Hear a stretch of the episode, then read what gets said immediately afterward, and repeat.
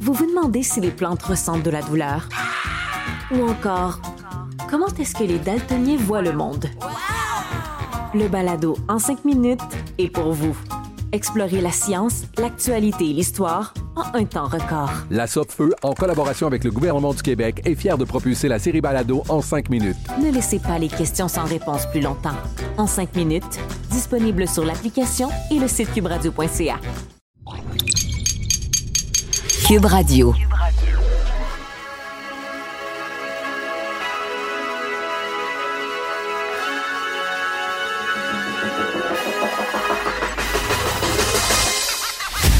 Jonathan Trudeau. Joe, Trudeau et Maude Boutet. Franchement dit. Cube, Radio. Bon mardi, aujourd'hui on est le 5 mai 2020. Mon nom est Jonathan Trudeau. Bienvenue dans Franchement dit à Cube Radio. Je suis avec Maude Boutet comme à chaque jour. Salut Maude! Salut! Voyons, t'es en train de que ma salive, ça commence bien. Je sais comment dire Et c'est un faux départ! non, la salive a, a juste Ça voulu rentrer hein? dans le mauvais pipe, là, mais finalement, j'ai comme. J'ai ajusté la patente. Euh, mon ami Richard oui. Martineau, là, c'est Oui. un. Il y a. Il a l'effet d'un Red Bull sur moi.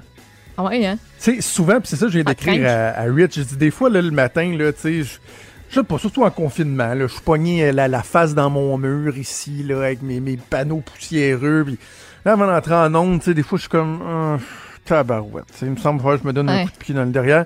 Et là, le fait de parler à Rich, de l'écœurer un peu, tu sais, d'y souligner à quel point que c'est un Montréalocentriste, qui est jamais allé au Saguenay-Lac-Saint-Jean, ni en Gaspésie. Tu sais, c'est- c'est- bref, juste de parler à Richard, ça, ça me recrinque. Jamais aller à la frite mexicaine. Jamais.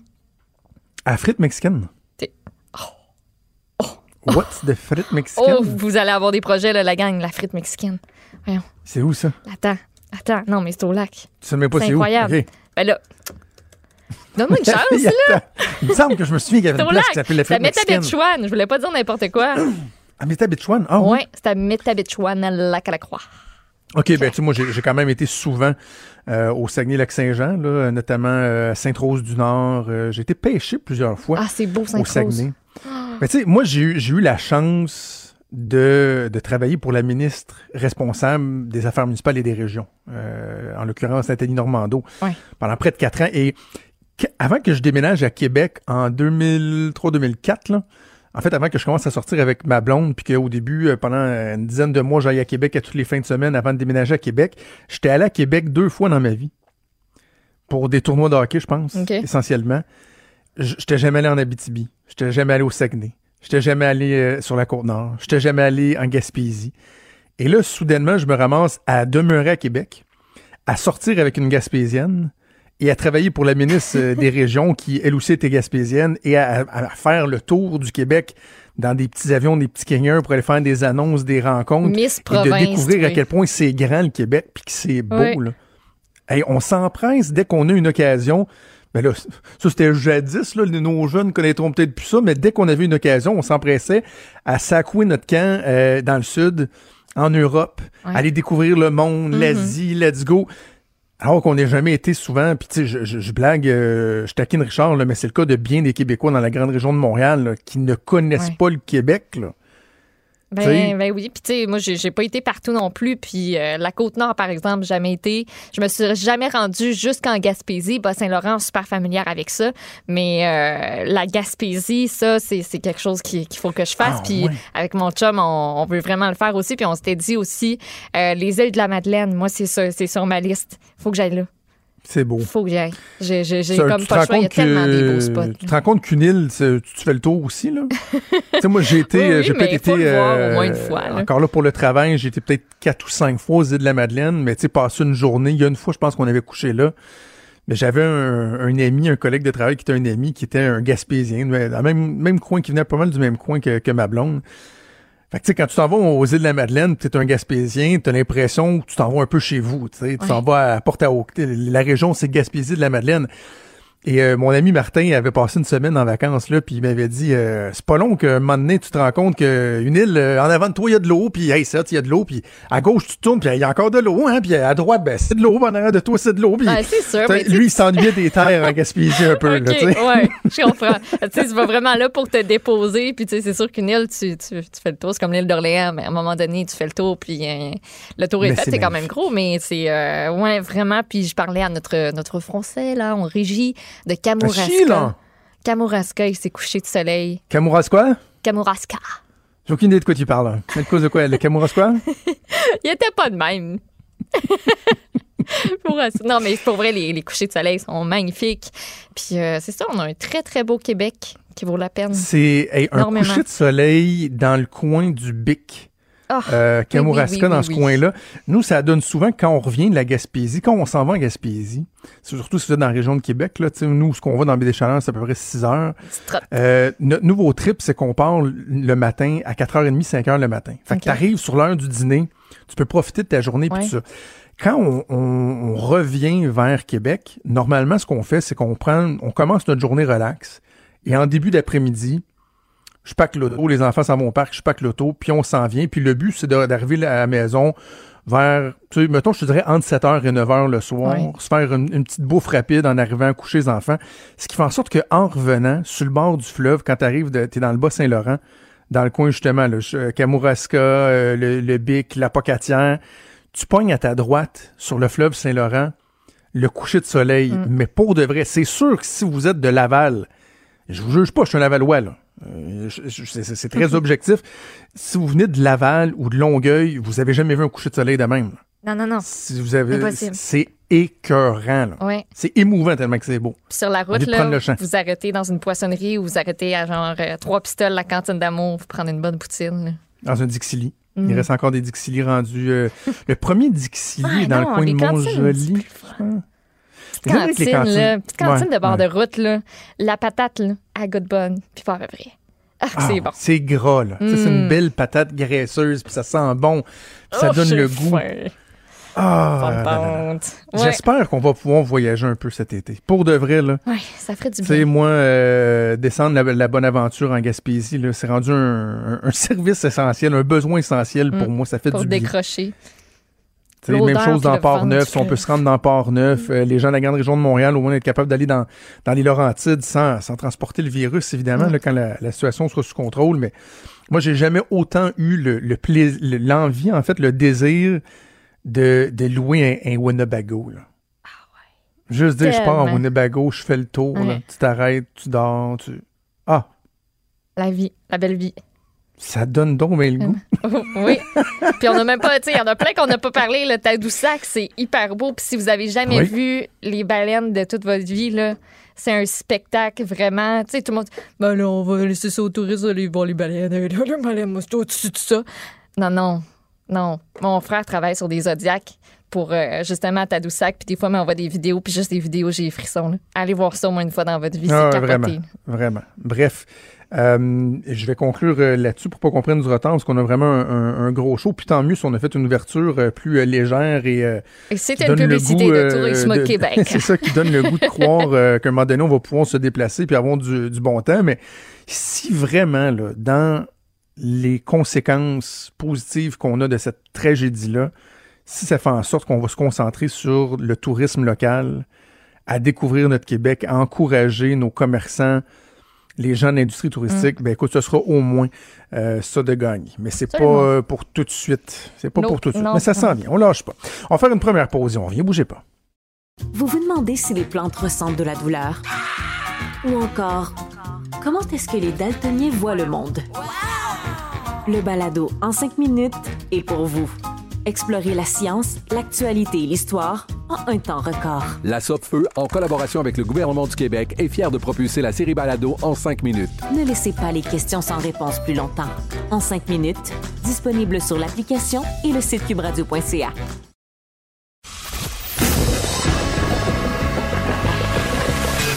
Franchement dit. Appelez ou textez au 187 Cube Radio. 1877 827 2346. La semaine dernière, euh, sur les ondes de Cube, également dans euh, le Journal de Québec, Journal de Montréal, j'ai été très sévère à l'endroit de la Fédération autonome de l'enseignement et euh, particulièrement son dirigeant, Sylvain Mallette.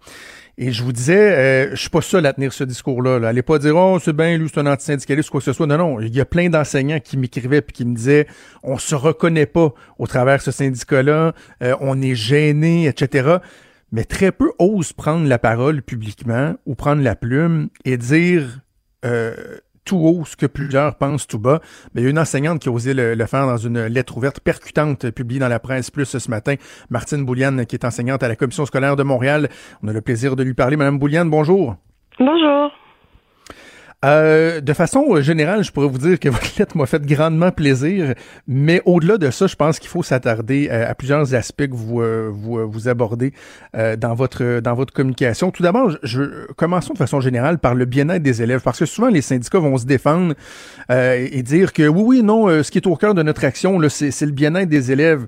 Pourtant, vous, vous constatez dans, leurs agissements, particulièrement là, récemment en fonction de la, de la crise, que les élèves semblent pas nécessairement être au cœur des préoccupations de ces syndicats-là.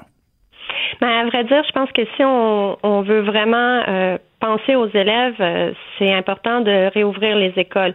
Pas nécessairement sans que la santé publique soit d'accord, mais euh, un coup que la santé publique donne son aval, que les pédiatres donnent leur aval, je pense que c'est important de l'ouvrir parce qu'il y a plusieurs enfants qui, malheureusement, pour eux, ils vivent pas dans une famille où ils ont tant de plaisir que ça présentement. Surtout que les parents sont stressés, sont fatigués, souvent ils ont moins d'argent et le confinement, ça joue dans la tête de tout le monde aussi.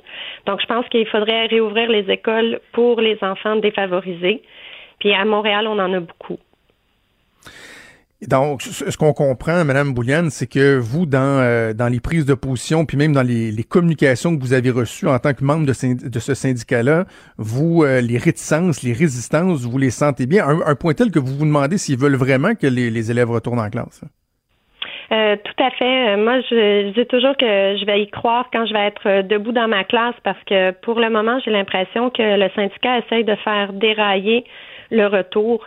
Et euh, cette semaine, on était supposé aller travailler, par exemple, dans les écoles pour tout préparer. Puis, on, et à la fin de la semaine, on a reçu euh, une communication qui nous disait que nous devions faire du télétravail, une communication tout d'abord de notre syndicat, puis ensuite des commissions scolaires.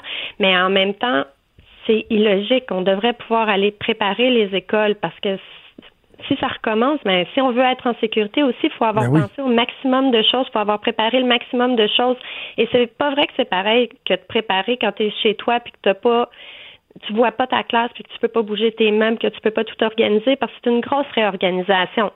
Je pense qu'elle est possible, mais je pense qu'il nous faudrait il nous faudrait du temps, pas tant repousser encore, mais plutôt nous envoyer maintenant travailler. Et là, c'est que le discours, dans le fond, on, le voit venir. On voit clair au travers de leur jeu, c'est-à-dire que euh, à la veille de la réouverture des écoles ou au moment de la réouverture des écoles, par exemple, la FAE va dénoncer le fait que les mesures suffisantes ne sont pas en place, mais en même temps, on vous suggère de pas aller préparer vos classes puis de rester chez vous. Ben, je peux pas présumer de ce que va faire la FAE, mais c'est certain que euh, si ça recommence ou si ça recommence pas parce que le syndicat dit ah finalement euh, les conditions sont pas là, mais ils n'auront pas fait tout dans leur possible pour que ça ça recommence les écoles puis que ça recommence bien aussi. Des fois on peut euh, on peut quasiment présumer qu'il y a de la mauvaise foi et que c'est quasiment un moyen de pouvoir dénoncer la sécurité par après. Un des éléments qui, euh, qui est, j'ai envie de dire, intéressant, mais à la fois préoccupant dans, votre lettre ouverte, c'est que vous, dites, que vous seriez pas surpris que le gouvernement ait précipité le, retour en classe parce que les syndicats ont, ont, quoi mis des bâtons dans les roues dans, euh, par rapport à notre capacité à poursuivre l'enseignement, comme euh, par exemple les enseignants en Ontario euh, l'ont fait. encore là, vous avez des, éléments, des, communications qui démontrent que le, syndicat vous mettait des bâtons dans les roues, évitait que vous alliez plus loin, que vous en fassiez davantage. Euh, effectivement, il nous à chaque fois qu'on avait une communication, c'était vraiment pour nous dire qu'on n'avait pas à faire des appels, qu'on n'avait pas à envoyer des trousses hebdomadaires que le gouvernement faisait, qu'on n'avait pas à les bonifier. Donc, tout ça, c'était vraiment, il insistait beaucoup sur le fait que c'était sur une base volontaire. Mais on s'entend qu'on a notre plein salaire depuis le début du confinement. Donc, mais je pense que la plupart des profs ont été quand même proactifs. Euh, je crois pas mhm. qu'il y en a beaucoup qui ont rien fait, mais ça fait juste démontrer que le syndicat, il était pas là pour euh, le bien-être des élèves nécessairement. Il était vraiment euh, d'un point de vue beaucoup plus corporatif. Mais quand vous dites, il insiste sur le fait, par exemple, que vous n'avez pas à en faire davantage ou entrer en contact avec les enseignants, avec les élèves, est-ce qu'au moins il vous encourageait à le faire?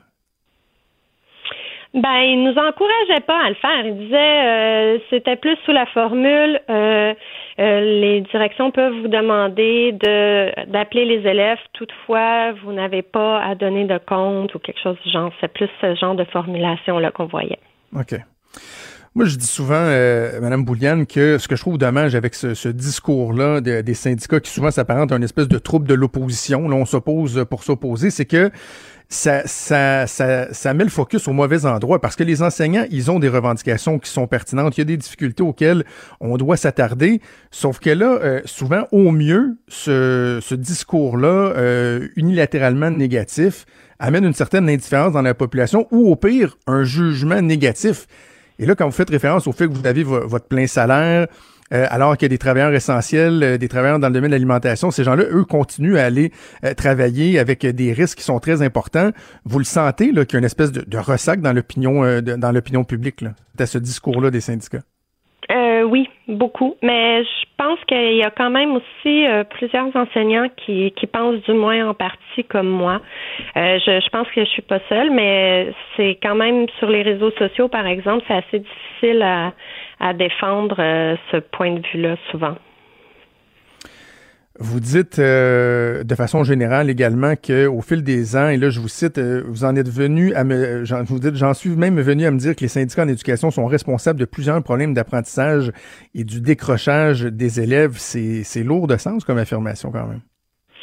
Mais à vrai dire, c'est que à force d'être toujours contre, ça donne vraiment, euh, c'est un discours complètement contre-productif à mon avis. Puis à un certain moment donné, que ce soit pour avoir la crédibilité ou pour faire avancer les choses, ben il faut des fois être d'accord avec quelque chose. Euh, quand on est contre le fait de mettre en place euh, un centre qui ferait la qui, qui ferait la ventilation des recherches en éducation pour nous dire quelles sont les bonnes pratiques, je comprends pas pourquoi le syndicat est contre ça. Je veux dire, euh, on ne demande même pas de formation, de suivre une formation continue. Hmm. C'est juste un site Internet où les profs qui ont envie de savoir c'est quoi les résultats des recherches en éducation pourraient aller. Donc, je pense que c'est vraiment contre-productif, puis qu'effectivement, il y a, il y a des méthodes qu'on utilise encore qui sont peut-être pas nécessairement les bonnes méthodes, puis que la recherche a dit qu'il y avait des meilleures façons de faire. Donc, c'est certain que si on parle les élèves avec ces mauvaises façons de faire-là, c'est, c'est pas évident non plus après ça de changer, euh, de, de, remettre sur les rails qu'est-ce qui a été fait de façon euh, pas la plus efficace possible. Euh, dans les nombreuses communications que j'ai reçues de, plusieurs enseignantes, euh, enseignants qui, bon, je le dis, n'osent pas euh, prendre la parole, mais déplorent eux aussi l'attitude du syndicat, plusieurs disent, de façon générale, malgré mes cotisations syndicales, mon syndicat ne me représente pas, ne me demande pas mon avis, sauf que lorsqu'ils sont, par exemple, en période de renouvellement ou de maraudage. Est-ce que c'est ce que vous sentez, vous aussi? Ben effectivement, euh, moi j'ai j'ai pas souvenir. Euh, ça fait cinq ans que j'enseigne, puis j'ai aucun souvenir d'une fois où le syndicat a été d'accord, euh, où j'ai été d'accord avec les positions du syndicat. C'est toujours ah, diamétralement opposé. Donc c'est sûr qu'à la longue c'est fâchant de, de penser que on on paie des cotisations, mais qu'on n'est jamais entendu au final. Ce serait quoi la solution, selon vous, Madame Bouliane? Moi, je, entre autres, il y a la Formule 1 là, que je, remets en question parce que c'est un peu trop facile pour les syndicats, mais est-ce que vous iriez jusque-là? Est-ce que c'est de, revoir le, pouvoir syndical? Est-ce que c'est certaines personnes euh, en place qui, euh, qui causent euh, tout ce trouble-là? Comment vous régleriez le problème? Ben moi, je pense que s'il y a plus d'enseignants euh, qui prennent la parole, que ce soit dans les médias ou directement euh, aux syndicats pour leur dire qu'ils sont pas d'accord avec eux, ben peut-être qu'à un moment donné, le syndicat va être obligé de se regarder et de, euh, de réajuster le tir parce qu'à un moment donné, ils peuvent pas représenter euh, une frange mince ou même ne serait-ce que la moitié en tout temps, puis sans tenir compte de l'autre moitié des enseignants qui pensent pas comme comme eux. En terminant, Mme Bouliane, comment va votre début de journée? Parce que votre lettre ouverte, elle, circule beaucoup. Moi, il y a juste moi, il y a au moins une dizaine de personnes de différents horizons qui me l'ont envoyé en disant il faut que tu lises ça, il faut que tu lises ça. Euh, ça prend quand même un certain courage pour publier une lettre euh, comme ça. Est-ce que le, le, le, genre de témoignage que vous aviez euh, depuis le début de la journée, ça ressemble à quoi? Euh, ben, à vrai dire, pour le moment, je reçois les fleurs. Je m'attends au pot un petit peu plus tard, mais disons que c'est une lettre pas pour la partie qui parle du confinement, là, mais euh, pour euh, la partie notamment sur les problèmes en éducation qui sont peut-être en lien avec les positions syndicales. C'est vraiment quelque chose euh, que j'ai en tête, que je voulais écrire depuis des années. Donc, à ce moment-là, je me, je me sens très bien. Je suis un peu surprise, mais que ça se promène autant, mais contente à la fois. Bon, ben, vous, euh, je suis sûr que vous allez recevoir euh, un, peu de peau aussi au travers euh, les fleurs, mais mais là, je sais pas, moi, je, le sens là, déjà des enseignants qui m'écrivent, qui sont contents de, de, votre sortie. Vous dites vraiment tout ce que bien, bien, bien des gens pensent tout bas. Et il est temps qu'on ait cette discussion-là pour qu'une fois pour toutes les choses puissent changer, espérons-le. Donc, Martine Bouliane, vous êtes enseignante à la Commission scolaire de Montréal. Félicitations pour votre courage, puis merci d'avoir pris le temps de nous parler aujourd'hui. Merci beaucoup. Au revoir. Merci, au revoir. Vous vous demandez si les plantes ressentent de la douleur? Ou encore, comment est-ce que les daltoniens voient le monde? Le balado en cinq minutes est pour vous. Explorez la science, l'actualité et l'histoire en un temps record. La Feu, en collaboration avec le gouvernement du Québec, est fière de propulser la série Balado en cinq minutes. Ne laissez pas les questions sans réponse plus longtemps. En cinq minutes, disponible sur l'application et le site cubradio.ca. Franchement dit. Jonathan Trudeau. Et Maude Boutet. Appelez ou textez au 187 Cube Radio. 1877 827 2346. Cube Radio. Cube Radio. Plusieurs éléments à discuter avec euh, Gabriel Nadeau-Dubois, qui est député de Gouin, co-porte-parole pour euh, Québec solidaire, également le leader parlementaire de sa formation politique. On le rejoint au bout du fil. Monsieur Nadeau-Dubois, bonjour. Bonjour, Monsieur Trudeau.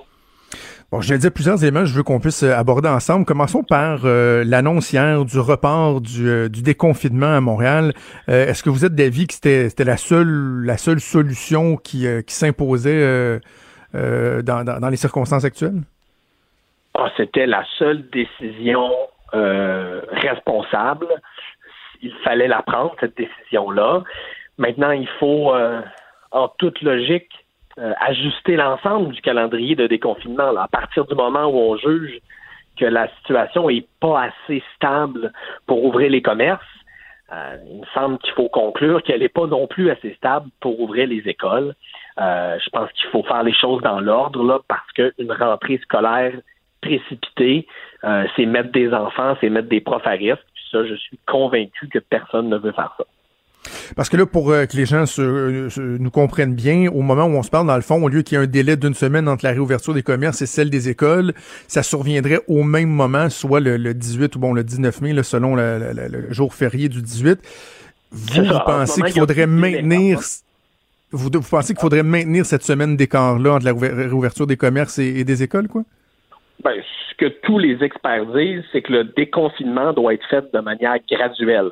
Si tout en fait, pas tout, mais si euh, les commerces et les écoles et les services de garde ouvrent en même temps, c'est pas exactement une reprise graduelle, euh, c'est pas un déconfinement graduel. Nous, on pense qu'il faut y aller graduellement et que si on reporte d'une semaine le calendrier, ben, en toute logique, il faudrait également reporter l'ouverture des écoles. Puis d'ailleurs, si on n'a pas besoin de chercher de midi à 14 heures, là, sur le terrain, tout le monde le dit, les directions d'école, les parents, euh, les profs, euh, je veux dire, les écoles en ce moment là ne sont pas prêtes.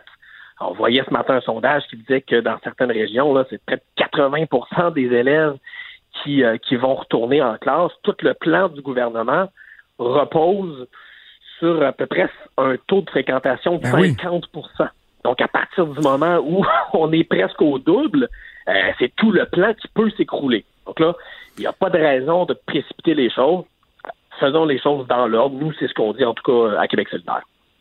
Dans les solutions qui ont, euh, qui ont été mises de côté assez rapidement par euh, le gouvernement, euh, mais, mais qui continuent à, circuler, là, des gens qui réclament ça, il y a la possibilité de faire des, espèces d'horaires variables, soit des avant-midi pour les uns, des après-midi pour les autres, ou alterner les journées. Puis au gouvernement, on semble assez fermé à cette situation-là. Je sais que votre collègue Véronique Yvon du Parti québécois, elle, elle est plutôt favorable à ça. De votre côté, à Québec solidaire, avez-vous une position sur cette possibilité-là? Nous, on trouve, nous, on trouve que c'est un scénario qui aurait dû être étudié. Là. On aurait dû mhm. penser, euh, à, pour prendre un énorme anglicisme, mais à l'extérieur de la boîte, comme on dit, là, think outside mm the box. Là. Je, je, trouve qu'on a évacué très rapidement cette possibilité-là. On aurait pu même regarder d'autres scénarios. Euh, je, je, je, trouve qu'il y a eu comme un empressement à, à repartir la machine et, et je m'explique mal pourquoi. Euh, on aurait dû faire les choses dans l'ordre. C'est-à-dire d'abord s'assurer que tout est sous contrôle. Et là, pour ce qui est de Montréal, c'est très difficile de conclure que la situation est sous contrôle. S'assurer qu'on a les tests. Euh, préparer un plan en consultant le monde sur le terrain. Puis une fois qu'on a fait tout ça, établir un calendrier. Là, j'ai l'impression que du côté du gouvernement, on a été très pressé à établir un calendrier et depuis qu'on a fait le calendrier, on court après notre, notre propre échéancier. Je, je, je pense qu'on aurait avantage euh, à prendre un temps d'arrêt, à réévaluer, puis à reconstruire un calendrier qui est plus réaliste par rapport à ce qui se passe sur le terrain. C'est ça, c'est pour ça que dans, un communiqué de presse ce matin, vous dites que le, gouvernement ne doit pas mettre la, charrue devant les bœufs. Puis là-dessus, je vous rejoins euh, euh, à 100% Il y a la réalité du reste du Québec et il y a celle de Montréal. On regarde dans les courbes du nombre de cas répertoriés, des hospitalisations, euh, également évidemment des décès. on n'est pas à la baisse. Là. On n'a même pas atteint un plateau à Montréal. Ça continue à progresser. Exactement. Puis tu sais, moi, je suis pas un expert de santé publique, puis jamais vous allez m'entendre essayer de m'improviser expert de la santé publique ou de l'épidémiologie. Là. Mais ce que les experts, eux, nous disent, c'est une des conditions essentielles du déconfinement, c'est que la situation soit sous contrôle. Ben, en ce moment, à Montréal, la situation, elle n'est pas sous contrôle. Il suffit de mettre le petit orteil euh, sur l'île pour s'en rendre compte. Je prends la balle euh, au bon, euh, M. Nadeau-Dubois, parce que vous dites que vous n'êtes pas un expert de santé publique, mais vous êtes pas mal un expert de, de, politique. Euh, comment vous avez interprété la sortie de la ministre des Aînés, Marguerite Blais, ce week-end, qui a refusé de prendre toute responsabilité, sans dire qu'elle est responsable de tous les maux de la planète? Un moment donné, il y a aussi un, principe d'imputabilité, je pense, qui, qui doit s'appliquer, mais en fin de semaine, elle, elle refusait de prendre le blanc. Là, on voit qu'elle va être aux côtés du, du premier ministre aujourd'hui pour annoncer un plan de déconfinement pour les aînés en, en RPA, en résidence pour personnes âgées. Comment vous avez réagi à cette sortie-là de la ministre Blais? Hmm, très mal. Euh, il y a, quelque chose dans notre système qui s'appelle la responsabilité ministérielle. Oui. ça, là, pour les gens qui nous écoutent, là, ce que ça veut dire, grosso modo, là, c'est que quand tu es ministre, tu es responsable des décisions que tu prends, tu es responsable des décisions que tu prends pas, exact. tu es responsable des conséquences de tout ça mis ensemble. Et Mme Blais, là, elle a une belle image publique, là, mais elle est en politique québécoise depuis des années. Elle était déjà en politique au temps de Jean Charest et elle a été responsable des aînés à plusieurs reprises dans la dernière décennie. Donc, à un moment donné, je, euh, je ne comprends pas comment elle peut s'avancer dans les médias, dire que toute la société québécoise a un examen de conscience à faire, sauf elle elle a raison de dire qu'il y a un débat de société qui est nécessaire. Elle a mhm. raison de dire que c'est des choix collectifs qu'il faut remettre en question. Mais à un moment donné, le monde au pouvoir a des responsabilités et Mme Blais, elle a été au pouvoir assez longtemps. Elle devrait prendre ses propres responsabilités. Justement, euh, euh, prendre ses responsabilités, ça passe aussi par euh, une capacité à répondre aux questions, à répondre de ses actes. Madame Blais, on l'a vu quoi dans un point de presse, on va la voir aujourd'hui, et elle s'est pas présentée non plus dans les commissions parlementaires virtuelles. Je trouve que ça met en lumière l'importance pour les partis d'opposition d'être capables de faire leur travail. Là, après tout, depuis hier, on est capable d'aller s'acheter des bobettes dans un magasin, mais on n'est pas encore capable de faire aller la démocratie dans notre parlement de, de, de, de façon usuelle. Là, il y a une entente qui a été annoncée hier euh, avec les différents partis. On parle de deux périodes de questions qui auront lieu le 13 mai. Mais après ça, ça va aller uniquement au 25 mai avant qu'on retrouve un rythme de croisière un peu plus régulier. c'est quand même pas beaucoup, ça, en termes de, reddition de compte, non? Je suis d'accord avec vous. Euh, je veux dire, c'est un secret de polichinelle que les oppositions, on aurait aimé un retour le plus rapide possible. En même temps, il faut respecter les consignes de la santé publique. Il a fallu négocier aussi avec le gouvernement. Le Parlement, là, euh, il faut le gérer à quatre partis politiques. il a fallu trouver une entente. Nous, c'est une entente qu'on juge satisfaisante. Est-ce que c'est notre scénario idéal? Bien sûr que non. En même temps, on vit pas depuis les dernières semaines dans un monde idéal. Il faut que tout le monde mette de l'eau dans son vin. On l'a fait. Mais euh, on est content qu'au moins il y ait des réditions de comptes virtuelles. Euh, et d'ailleurs, Mme Blais, elle va y être cette semaine-là. Euh, et on va avoir des questions pour elle parce qu'elle doit répondre aux questions des députés, qui sont des questions que je pense beaucoup de Québécois et de Québécoises ont, c'est-à-dire comment quelqu'un qui a été responsable pendant des années du dossier des aînés peut aujourd'hui se laver les mains et dire que tout le monde doit faire une introspection sur elle. Monsieur Nadeau-Dubois, on, on, prend un petit pari, vous et moi, ensemble, connaissant le gouvernement Legault. Euh, est-ce qu'on peut s'attendre à ce qu'à 13 h aujourd'hui, le message de Mme Bliss soit, soit modulé, que finalement, elle prenne une petite responsabilité, qu'elle plie les genoux un peu, ce serait pas surprenant? Hein?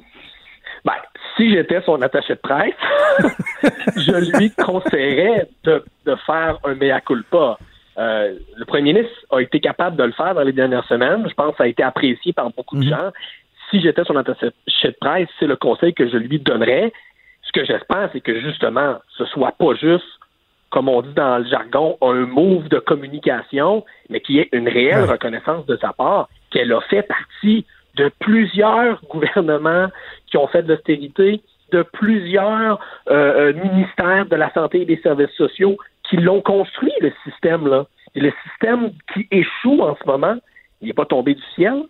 Il a été mis sur pied par des gouvernements dont elle a fait partie. Donc, j'espère que ce ne sera pas juste pour remonter sa cote de popularité. J'espère qu'il y aura une réelle reconnaissance qu'elle a fait partie du problème.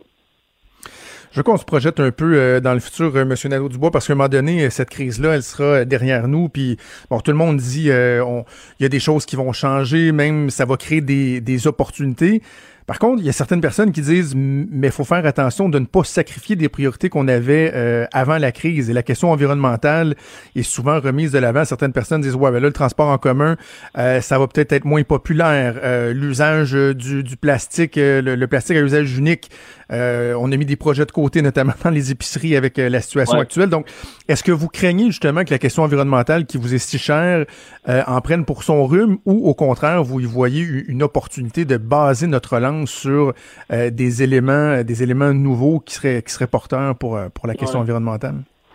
Moi, j'y vois davantage une opportunité. On, on, dit souvent les crises sont des opportunités. Puis la crise actuelle, elle est tragique, elle est épouvantable. Et ce serait encore pire si on se saisissait pas de cette crise-là pour prendre des bonnes décisions puis pour faire des changements. Ce serait des sacrifices encore plus inutiles si après ça tout redevenait hmm. comme avant. Euh, quand les économies vont mal, quand il y a des récessions, ce que les gouvernements doivent faire, puis ce qu'ils, je l'espère, vont faire, c'est investir pour redémarrer l'économie. Là, on parle de milliards de dollars. Donc là, la question qui se pose, c'est où est-ce qu'on met cet argent-là? Ça, c'est une décision politique, c'est pas juste une décision économique, parce que quand on investit des milliards, on, on réalise un projet de société, dans le fond. Puis là, la question, c'est où est-ce qu'on va mettre cet argent-là? Euh, à Québec solidaire, il n'y a personne qui va être surpris là, cet avant-midi je dis que selon nous, cet argent-là doit être mis en priorité dans des projets qui vont nous permettre de faire la transition écologique, notamment des projets de transport en commun, mais aussi d'autres types d'infrastructures vertes, d'infrastructures sociales. Euh, il faut que la relance de l'économie soit l'occasion aussi de transformer notre économie. C'est vrai pour les infrastructures, mais c'est vrai aussi à d'autres niveaux. Mhm. On réalise là qu'on est dépendant des États-Unis pour nos médicaments, qu'on est dépendant des États-Unis pour notre approvisionnement alimentaire, pour notre bouffe. Euh, ça aussi, c'est des choses, des préoccupations, disons, qui vont devoir être au cœur du plan de relance. Comment on fait pour, en relançant l'économie, la solidifier puis la rendre moins vulnérable? Parce que on s'en est rendu compte dans la crise, on est plus fragile qu'on le pensait. Je vous pose une question un peu plus euh, philosophique parce que j'ai vu ça beaucoup passer sur euh, dans des commentaires sur les médias sociaux, notamment depuis le début de la crise. je, me souviens pas de vous avoir entendu faire la promotion de ce concept-là nécessairement, mais dans l'idéologie solidaire, l'idée de la décroissance revient quand même assez régulièrement. Je dis pas que c'est central, mais ça revient quand même assez régulièrement. Là, il y a bien des gens qui disent, puis comment vous aimez ça la décroissance Tu sais, quand on, voit à quel point il y, a, y, a, des effets qui sont qui sont pervers en ce moment, ça nous dit quoi sur cette idée-là de, décroissance économique? Oui, ben c'est ça. L'idée de décroissance, elle n'est pas dans le dans le programme de Québec solidaire. Ça fait pas partie de notre de nos propositions politiques. Mm-hmm. Moi, ce que je pense, c'est que ça dépend de quoi on parle. je pense que notre consommation d'hydrocarbures, elle doit décroître, oui. Mais je pense que nos investissements pour les années doivent croître. Je pense mm-hmm. que notre consommation euh, de, biens jetables doit décroître. Je pense qu'il faut réutiliser, je pense qu'il faut faire des circuits courts. Donc ça, c'est, on pourrait dire d'un certain point de vue, une forme de décroissance, mais il y a d'autres choses qui doivent croître. Investir en infrastructure, là, investir des milliards de dollars pour faire euh, des transports en commun, ça, ça va générer... L'économie circulaire, par exemple, aussi. Exactement. Fait que pour moi, ce que je trouve intéressant, c'est plus de se dire quelle partie de notre économie doit décroître, puis quelle partie doit croître, euh, parce qu'au final, ce qu'on veut, c'est améliorer les conditions de vie de la majorité du monde au Québec. Un mot en, terminant, M. Nadeau-Dubois, sur euh, la question de l'approvisionnement des, euh, des, médicaments. Euh, on en parle. Il y, a tellement d'aspects à la crise qu'il y en a, on dirait qu'on met de côté pendant quelques, quelques jours, puis pourtant, ils sont encore bien présents et notamment la, pénurie de certains médicaments, c'est quelque chose de, de, réel. On parle beaucoup de l'achat local, l'approvisionnement. Cette question-là sur les médicaments, elle, elle, est, elle est fort, fort, fort importante. C'est névralgique. Vous, de votre côté, vous plaidez pour la création de, de Pharma Québec, c'est ça? Hein? Exactement. Puis j'ai, j'ai, je suis tombé sur quelque chose euh, dans, les dernières semaines qui m'a beaucoup fait sourire parce que bon, moi je déteste dire ah on vous l'avait bien dit là, c'est pas vraiment quelque chose que j'aime faire, mais c'est sûr que dans ce dossier-là c'est difficile de pas le faire. Parce que je, je suis retourné l'autre fois sur le site que Amir Kadir avait mis en ligne en 2015 quand il a déposé son projet de loi sur Pharma-Québec, sur la création donc d'une société d'État pour rendre le Québec le plus autosuffisant possible en termes de médicaments. Et sur ce site-là, dans une des sections, il y a une phrase qui dit une des je, l'ai devant les yeux là, en cas de pandémie, Pharma-Québec euh, nous permettrait de sauver des millions de dollars en produisant un éventuel vaccin.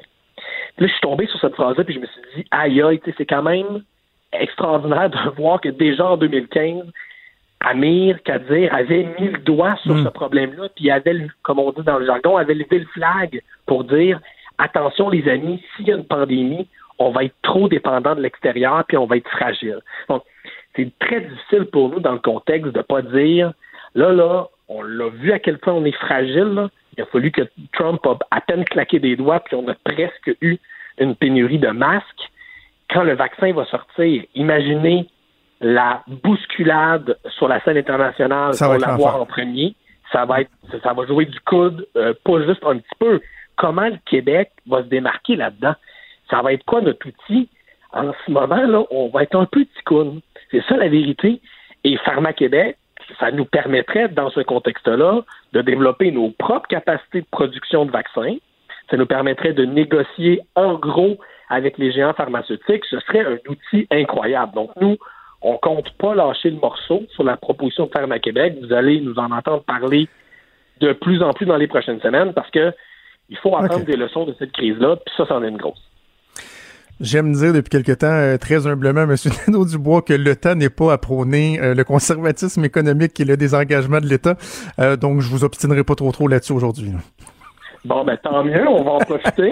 ben, comme je vous dis, on va, on, va, on va revenir avec ça. On va revenir avec ça parce que c'est il faut apprendre les leçons de cette crise-là, puis euh, on, on peut pas être aussi vulnérable. Moi, ça me, ça me fait froid dans le dos quand j'ai vu ce qui s'est passé avec les masques, de me dire, mec, un vaccin sorte, là, comment on fait pour que les Québécois y aient mm. accès? Moi, ça, j'y pense souvent et j'ai hâte de pouvoir le demander aussi euh, au gouvernement de la CAQ. Parfait. Bon, ben, écoutez, on va suivre ça à 13 h J'ai hâte de voir si notre pif est bon, voir s'il y aura une modulation dans le discours euh, de Marguerite Blais. Tout le monde va suivre ça, évidemment, euh, à 13 h Gabriel Nadeau-Dubois, coup parole Je mettrais un gros 2 là-dessus, moi. Je pense que oui, je serais pas gêné de, bêter, de, de parier une bouteille de vin Merci, Gabriel Nadeau-Dubois. Passez une belle fin de journée. Merci, au revoir. Vous vous demandez si les plantes ressentent de la douleur? Ou encore, comment est-ce que les daltoniens voient le monde? Le balado en cinq minutes est pour vous. Explorez la science, l'actualité et l'histoire en un temps record. La Feu, en collaboration avec le gouvernement du Québec, est fière de propulser la série Balado en cinq minutes. Ne laissez pas les questions sans réponse plus longtemps. En cinq minutes, disponible sur l'application et le site cubradio.ca. Il est franc et nuancé. Jonathan Trudeau. La politique lui coule dans les veines. Vous écoutez Franchement dit. On va parler de politique américaine avec notre spécialiste Luc La Liberté. Salut Luc. Oui, bonjour Jonathan. Tout d'abord, un mot sur euh, la situation en ce moment euh, aux États-Unis par rapport à la crise, notamment sur euh, le nombre de décès enregistrés. Oui, donc on, on, est à établir justement dans les médias aujourd'hui ce que va coûter, c'est triste de le formuler comme ça, mais ce que va coûter pas juste financièrement, mais au plan humain, euh, la relance ou ce qu'on appelle parfois la réouverture de, de l'économie.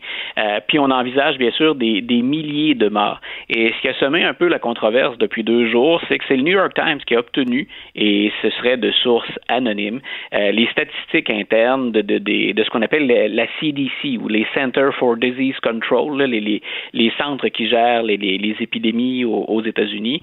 Et ce qu'ils disent, ces chiffres-là, ou ce qu'ils dévoilent, c'est des informations que l'administration Trump n'a pas euh, publicisées jusqu'à maintenant. C'est-à-dire que dès le mois de mai, mais surtout à partir du mois de juin, on va avoir un nombre de cas qui va être beaucoup plus élevé, semble-t-il, et un nombre de oh. décès beaucoup plus élevé. Actuellement, là, pour nos auditeurs, il y a approximativement entre 1500 et 2000 décès par jour attribuables à la COVID-19. On va grimper ce chiffre-là jusqu'à 3000 par jour selon les prédictions et ou les prévisions, devrais-je dire, le, terme est plus exact. Et ce qu'on dit aussi, c'est que si le président Trump a ajusté le chiffre, lui, de décès au total qu'on peut envisager, donc rappelons-nous, hein, il est parti de on a 15 cas, on va les régler, il est passé avec les semaines à 65 000 morts envisageables. Le président Trump, depuis son rassemblement de dimanche, ben, il dit maintenant on est à 80, 90 000 décès envisageables, peut-être 100 000. La CDC, elle, va jusqu'à 240 000 décès. Donc, c'est énorme. Et il faut avoir ça en tête au moment où on procède au déconfinement. Et on sait qu'aux États-Unis, ben, selon les États, ça se passe différemment d'un État à l'autre. Il y a des États qui ont décidé, eux, plutôt de maintenir le confinement avec des mesures très, très, très strictes de distanciation et de confinement, alors que d'autres États ont assoupli beaucoup leurs règles et souhaitent carrément euh, une relance rapide de l'économie. Donc, on, a vraiment un tableau, une situation aux États-Unis qui, euh, mm. qui, étonne, puis qui étonne dans, dans le mauvais sens. C'est une mauvaise surprise. Je suis curieux de t'entendre, Luc, parce que tu suis, euh, tu suis ça de tellement, de tellement près. Euh, souvent, lorsqu'on voit le, discours des, euh, des, des, des, des, extrémistes, des conspirationnistes, des complotistes, c'est, souvent ils vont se coller sur le discours du président américain, notamment par rapport au pouvoir des médias, aux fake news, etc. Mais ce que ces gens-là prônent en ce moment et avancent, c'est qu'il y a une grande partie de la crise qui viserait l'objectif du, du, deep state, entre autres, serait de nuire au président américain euh, en, en, imposant une crise comme celle-là, en refusant de traiter les, les gens. Même lui, le président américain, il va pas jusque-là, il va pas dans cette direction-là. C'est-à-dire qu'il leur laisse la voie libre, il leur laisse le chemin. On se rappellera qu'au Michigan, ce qu'il a dit grosso modo, parce que faut, faut faire attention aussi. Là, quand on parle des opposants à Donald Trump ou encore des manifestants en faveur de la réouverture, il y a des gens qui, comme nous ici au Québec, pour la majorité des, des, des gens ou au Canada, euh, on s'inquiète. On a toutes sortes de réserves, puis parfois bon, on hésitant vers, vers quelle vers quelle donnée ou dans quelle direction doit-on aller. Puis euh, donnons ça à M. Trudeau et à M. Legault. C'est loin d'être facile à gérer comme situation des, recettes miracles, il n'y en a pas. Par contre, il y a à l'intérieur du groupe, donc des partisans du, président, des gens qui effectivement s'en remettent à de bien fausses informations et qui disent tout ça, c'est un complot démocrate ou c'est un complot des médias. Euh, le complot démocrate et le complot des médias, il serait à l'échelle planétaire contre Donald Trump. C'est énorme. C'est en soi, la, thèse, elle est ridicule. Est-ce qu'ici, on nous présente le nombre de cas dans les CHSLD parce qu'on veut nuire à l'administration de M. Legault si on est capable de dire effectivement, il y a des chiffres, nous étions mal préparés pour cette situation-là. Il y a plusieurs gouvernements en cause, puis maintenant, comment règle-t-on ça, puis qui envoie-t-on au front? C'est exactement le même genre de thématique qu'on retrouve aux États-Unis. Et mm. selon ensuite ben, les informations dont on dispose, ou encore ce qu'on va privilégier comme valeur ou comme stratégie, ben, on n'ira pas dans la même direction. Il y a des États, moi je m'étonne, comme la Floride par exemple, où on a arrêté de recenser les cas. Donc, euh, en gros, ce qu'on pourrait convenir ou conclure, c'est si on n'a pas de statistiques, il n'y a pas de problème. On ne peut pas vous dire si la situation hein, se détériore. On n'en a pas de statistiques à, vous montrer ou à vous donner. Donc, il y, a, vraiment des approches très, très, très différentes. Et il semble qu'il y ait des gens prêts à sacrifier un certain nombre de vies humaines en se disant, ben, pour le bien-être collectif ou pour l'économie, c'est plus difficile à défendre, me semble-t-il. Mais on dit, ben, on va de l'avant. Alors qu'il y en a d'autres qui disent non, déconfinons, on n'a pas le choix, mais faisons-le très progressivement avec toutes les, les avenues possibles qu'on se donne pour être en mesure de reculer ou encore de stabiliser la situation. N'allons pas trop vite. Et c'est un peu ça à quoi on assiste à, l'échelle de la planète. Si on faisait le tour des pays touchés par la COVID-19, presque tout le monde en est rendu là actuellement. On déconfine, mais on le fait à quelle vitesse, de quelle manière, avec quelle mesure? Euh, donc, on, est loin d'un complot, d'un complot des médias américains qui, pour l'essentiel, même si on sent la couleur euh, progressiste ou conservatrice encore dans le traitement de la catastrophe, reste mhm. que dans l'ensemble, pour les faits, ils font un bon travail. Chose est certaine, c'est que la, gestion de la crise, euh, il y a bien des gens qui, qui, soulèvent des questions par rapport à, la gestion que Donald Trump a faite de, de, la crise. Et là, il y, a, certains stratèges qui commencent à penser que ça pourrait euh, assurément avoir un impact sur euh, l'issue de la prochaine élection c'est intéressant. Je publiais, euh, je publiais un billet ce matin, mon, mon premier billet, billet pardon, sur le blog du, du journal ce matin. Euh, c'est un ancien, c'est toujours un stratège affilié aux démocrates, mais c'est un ancien conseiller politique de Bill Clinton, Doug Sosnick. Pour la majorité de nos auditeurs, j'imagine que le nom de Sosnick n'est pas familier, l'ont-ils déjà entendu? Pour les passionnés de politique, peut-être que ça vous dit quelque chose parce que Sosnick fait partie de ces nombreux individus qui, à chaque élection, y vont de prévision, qui analysent les statistiques, la stratégie politique. Mhm. Puis on peut se dire, ben, c'est un démocrate, est-ce que c'est fiable? Bien sûr que oui. Les démocrates n'ont pas intérêt à l'interne à se mentir sur les chances réelles, tout comme les républicains à l'interne savent à l'avance, hein, tu as fait de la politique, tu le sais mieux que moi encore, on a une idée du terrain avant l'élection. Donc, c'est exactement ce que fait Sosnick. Et ce qu'il dit, ce qu'il fait ressortir, lui, euh, dans, dans, dans, des chiffres qui ont été publiés aujourd'hui, euh, puis je laisse même le lien là, à la fin de mon blog, l'étude, elle est très intéressante, c'est Donald Trump a maintenu des chances là, sérieuses euh, d'être réélu. C'était, ça se jouait sur le fil du rasoir jusqu'à temps que commence la crise de la COVID-19 aux États-Unis. Grosso modo, on était dans un mouchoir de poche, on en avait déjà parlé tous les deux, où vont aller les quelques indécis qui restent ou les quelques républicains déçus? Et ce que Sosnick fait ressortir en analysant plusieurs indicateurs, c'est regardez où on en est maintenant. Et depuis le début de la crise de la COVID-19, il s'est passé trois choses. Euh, Joe Biden a stabilisé sa, position chez les démocrates. Il n'a plus, il, euh, il n'a plus Bernie Sanders dans les pattes. Donc, on se regroupe. Ça, les démocrates l'ont fait. L'autre, ben, le président s'est toujours présenté comme étant un meneur au plan économique et le fait qu'on lui attribue une mauvaise préparation puis une mauvaise gestion de la crise, ça a eu des effets sur l'économie. Puis aujourd'hui, l'économie américaine se prépare à entrer en récession. Donc, ce que dit Sosnick, c'est prenez ces chiffres-là, prenez ces données-là, puis vous avez un président qui baisse dans les sondages partout et il publie un tableau dans lequel il y a six États pivots qui sont mentionnés, ce qu'on appelle les fameux swing states, donc le Michigan, la Pennsylvanie, le Wisconsin, il embarque là-dedans l'Arizona, la Caroline du Nord et la Floride. Et dans les six États, et les démocrates n'ont pas besoin des six. Dans les six États, Joe Biden a une avance et dans certains cas, elle est très confortable. Donc, c'est le Michigan c'est le Wisconsin, pardon, c'est le plus serré. Il ne mène que par 3% ce qui est habituellement la marge d'erreur d'un sondage. Dans tous les autres États, sa marge est confortable au-delà de ce qu'Hillary Clinton avait comme, euh, chiffre au même moment en 2016.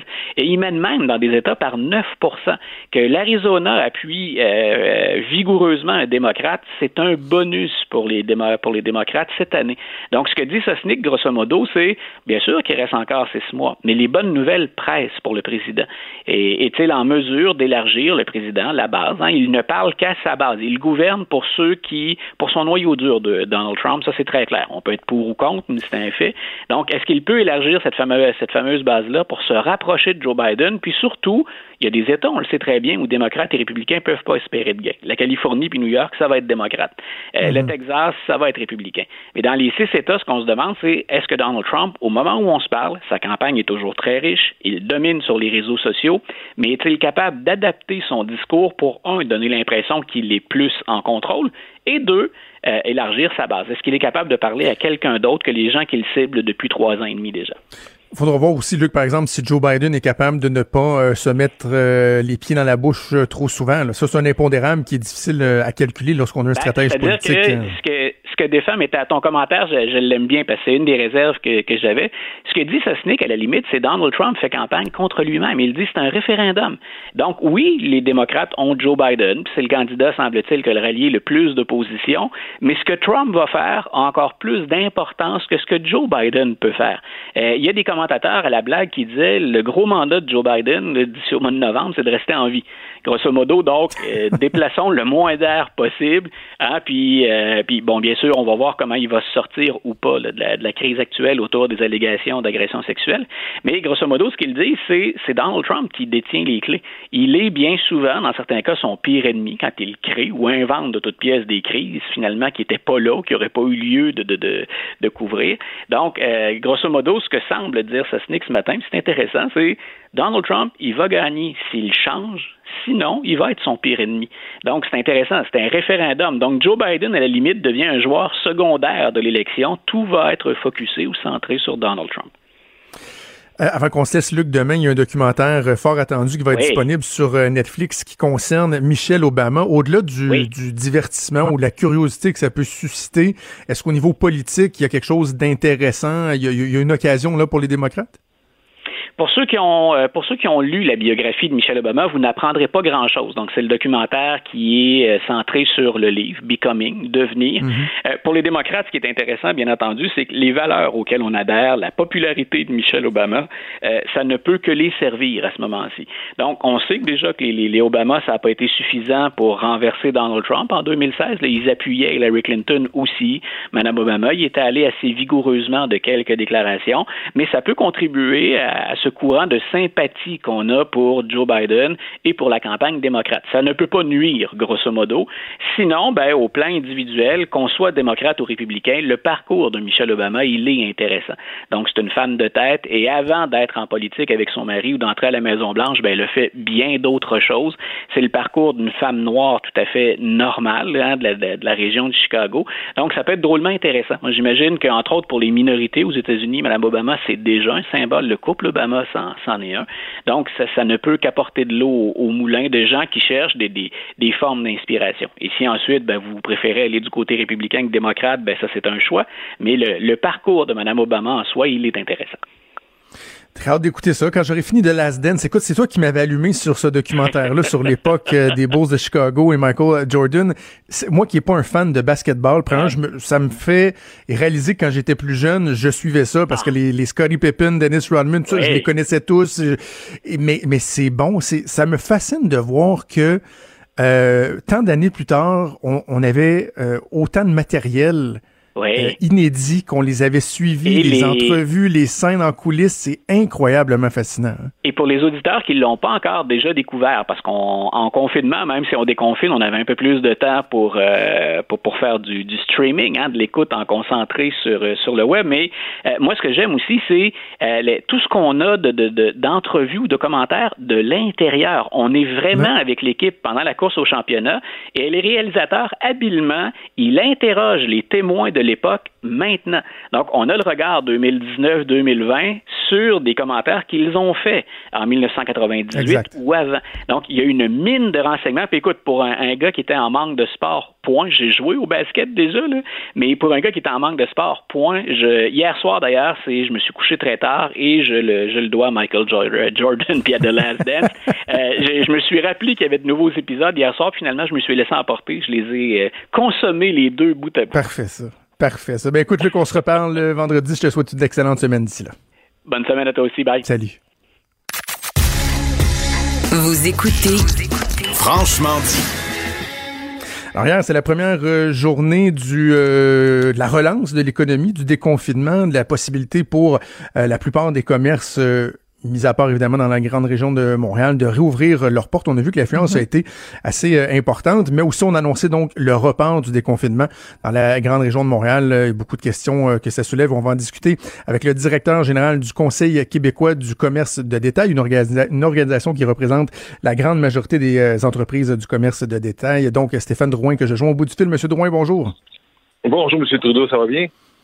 Bon, ça va très bien. Dites-moi de, votre côté, vos membres, est-ce que vous avez eu des, des échos de comment s'est passée cette, cette première journée de reprise des activités? Ah, écoutez, on a eu beaucoup d'échos hier, effectivement, parce que ça a été une belle journée de réouverture. Euh, on, avait toujours un espèce de point d'interrogation pour savoir si les, consommateurs, les clients allaient être au rendez-vous. Et euh, les détaillants s'étaient très bien préparés là, de toutes les façons possibles pour euh, l'application des règles sanitaires et, les, et aussi créer une expérience de magasinage quand même agréable dans le contexte. Et euh, hier, les deux, les deux se sont rejoints. les consommateurs étaient là et tout s'est bien passé dans les magasins. Les consommateurs étaient disciplinés, les, les, les gens des magasins étaient accueillants. Ça fait que ça a été une belle journée hier. OK, parfait. Donc, ce qu'on comprend, M. Drouin, c'est que le fait, il y a quelques semaines, entre autres, je parlais avec le, président de la, Fédération des chambres de commerce du Québec, puis on se disait, on a bien, on a bien l'impression que le premier ministre là, lance l'appel aux commerçants. Là. Il, leur dit, préparez-vous, je vous télégraphie le fait que dans quelques semaines, on va rouvrir. Donc, ce temps-là, il a été bien utilisé parce qu'on a vu qu'il y a eu affluence hier, mais pas de, signes de non-respect ou de mesures qui sont pas euh, adéquates. Je dis pas qu'il peut pas y avoir des, exceptions, mais vraiment, les entreprises se sont bien préparées, c'est ce qu'on comprend. Ben effectivement, nous, euh, dans le fond, on savait que ça s'en venait, on n'avait pas de date, mais donc on, a, travaille avec des détaillants depuis euh, au moins trois, quatre semaines pour leur dire préparez-vous, préparez-vous, ça s'en vient pour que lorsque l'annonce va être faite, le gouvernement nous avait demandé, puis les détaillants nous avaient dit on aimerait savoir au moins une semaine entre l'annonce puis l'ouverture. Donc, euh, mais euh, mais ils ont eu le temps avant là, de, tous les enjeux de de préparation des protocoles. Donc, les règles générales sont assez, euh, de, la CNSST, de la santé publique, sont assez larges. Donc, ils donnent des grandes lignes directrices. Mais après ça, l'appliquer selon chaque type de commerce, chaque secteur de détail, c'est un défi en soi. Et donc, ils ont eu le temps de réfléchir à tout ça, revoir le protocole. Ils ont été très créatifs aussi dans, dans l'application. Et aussi l'approvisionnement, là, dans tout ce que ça comporte en plexiglas, produits, mm-hmm. désinfectants, etc. C'était quand même un beau défi. Puis, euh, on, comme vous dites, dans l'ensemble, ça s'est très bien passé hier. OK, je vous pose la même question que je posais hier euh, à Jacques Tanguay d'ameublement Tanguay parce que on le voit bon ce matin là euh, dans les journaux, on nous rapporte euh, certains commerces, certains champs d'activité qui vont faire de bonnes affaires. Par exemple, Club Tissu hier, il y avait 300 personnes qui attendaient en ligne pour aller se procurer des, des tissus, des élastiques pour se faire des masques. Bref, il y a certains milieux qu'on voit qui vont ils vont réussir à bien s'en tirer. Mais dans d'autres secteurs, j'ai vraiment l'impression que la rentabilité va être, va être un enjeu majeur parce qu'il y a, il y a veux pas, on reprend l'activité, mais il y a un ralentissement. Non seulement les gens ont peut-être moins d'argent à dépenser, mais euh, la distanciation, les mesures qu'on doit mettre en place qui sont très contraignantes vont venir comme nuire à la possibilité d'avoir des activités aussi, euh, aussi vigoureuses que, que par le passé. J'imagine que c'est un enjeu qui, qui est fort important pour vos membres. Ah, et vous, vous avez touché un point très très important parce qu'effectivement, bon, un, les détails qui sont fermés depuis euh, six semaines euh, et plus, là, les, les coûts de, de, de cette fermeture-là sont très importants. Les coûts de loyer, euh, même tous les coûts afférents, donc ça, ça, pèse très lourd dans, dans, la, dans la balance financière des détaillants. Les coûts associés à la réouverture, donc autant l'approvisionnement de tout ce que ça comporte, euh, les, les, procédures additionnelles, le personnel additionnel que ça prend pour ouvrir ça, c'est certain que c'est un enjeu important. Donc, euh, c'est certain que le coût d'être fermé est plus grand que ça, mais, mais pour l'instant, il y a beaucoup de détaillants là, qui, euh, pour qui ça, ça, a coûté très cher et, qui sont en, en, difficulté financière. Il faut être, faut être très, très honnête. Les prochaines semaines, les prochains mois vont être très, très importants pour la, la, la, la pérennité de, de plusieurs de nos détaillants. Et c'est pas juste les petits, hein. Je pense, euh, je me souviens, bon, Vincent Marissal de Québec solidaire la semaine dernière disait, est-ce qu'on va assister à une espèce de darwinisme économique, de sélection euh, naturelle où les plus petits qui avaient un peu plus de difficultés vont, vont disparaître, mais les gros joueurs où sont de la difficulté. Ce matin, on apprenait que Simons, par exemple, euh, se trouve dans une situation qui, est précaire. Donc, même des gros joueurs qui, par exemple, avaient fait des investissements substantiels au cours des derniers mois, des dernières années, là, vont avoir la difficulté à, avoir un retour sur leur investissement. Pour eux aussi, ça va être difficile. Ben totalement. Puis je vous donne un exemple. Je parlais avec un détaillant cette semaine d'une chaîne québécoise qui est qui est à travers le Canada, puis qui me disait écoute, moi, mon coût mensuel de loyer, c'est 5 millions par mois. Fait que vous voyez où la, le problème, les, les, les, grands détaillants, c'est juste proportionnellement plus grand le problème, mais il est aussi difficile à absorber. Là, ils sont pas euh, ils n'ont pas gagné à la loterie. Fait que donc, le, défi pour eux est encore autant plus grand. C'est que les enjeux financiers sont juste proportionnellement plus grands. Et euh, pour plusieurs, les prochaines semaines, les prochains mois vont être très critiques. C'est pour ça qu'on on travaille très fort, nous, euh, présentement, là, tout ce qui touche les baux commerciaux, d'ailleurs, qui est encore un enjeu. Mm-hmm. euh, les frais de loyer dans les prochains mois, vous l'avez dit, les ventes vont être là. À quel niveau? Euh, c'est difficile encore à prévoir et, dans le contexte où les ventes ne sont probablement pas au niveau euh, d'avant et peut-être pas aussi rentables qu'avant, ben là, les coûts de loyer pèse encore plus lourd dans la balance. donc, c'est important de, trouver des façons d'alléger ça rapidement. Et là, il y avait le gouvernement fédéral qui a annoncé un, programme d'urgence pour euh, justement le, paiement des loyers, mais vous, vous voyez des, lacunes dans ce programme-là. Il n'est pas parfait. Là. Ben, ce programme-là, à la base, est intéressant. Le gouvernement a voulu euh, sortir un programme rapidement, là, puis c'est correct. Mais d'un autre côté, on s'aperçoit qu'il y a beaucoup de, d'enjeux. Premièrement, le programme, ben, ça touche les petits commerçants. Donc, c'est 20 millions de dollars de chiffre d'affaires et moins, et 50 000 dollars de loyer mensuel, ce qui est pas, ce qui est pas nécessairement euh, touche pas les grands commerçants. Donc, en partant, toutes les chaînes euh, sont éliminées de, de, de, de, ce programme-là.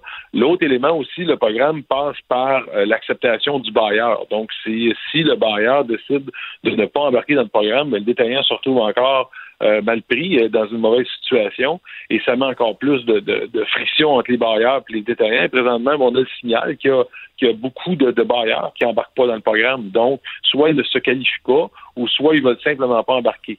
Donc, fait que finalement, le programme, qui est une bonne intention, ne répond pas aux, aux, besoins et on est en discussion avec le gouvernement justement pour essayer de, de faire ajuster les choses convenablement et, aussi d'inclure les grands détaillants dans, dans, un, dans un tel programme parce que c'est aussi nécessaire. Est-ce que vous êtes conscient, par contre, qu'il peut y avoir aussi un, un enjeu pour euh, les propriétaires de, de ces immeubles-là? Parce que je vois dans les solutions que vous proposez, euh, et bravo, vous faites pas juste soulever des problèmes, vous proposez euh, des solutions. Vous, vous aimeriez donc que, jusqu'au 31 décembre, les locataires n'aient pas à payer les loyers commerciaux, en tout cas tant que les magasins ne sont pas réouverts. Mais la semaine dernière, je faisais une entrevue avec un propriétaire de, de plusieurs, la famille Trudel, les frères Trudel, qui sont mmh, propriétaires de plusieurs centres d'achat. Mmh. Et mmh. il disait, eux autres aussi, ils ont quand même des, des obligations. C'est certain qu'on a l'impression que souvent, ils ont les poches un peu plus profondes que les, les, commerçants, mais eux doivent payer les hypothèques, etc. Donc, si eux sont, sont acculés au, au, pied du mur, on ne sera pas nécessairement plus avancé. Hein. Vous avez totalement raison. Nous, ce qu'on a proposé, dans le fond, c'est de ramener un partage de, de l'équilibre dans les dans la chaîne. Parce que finalement, tout le fardeau est sur les commerçants.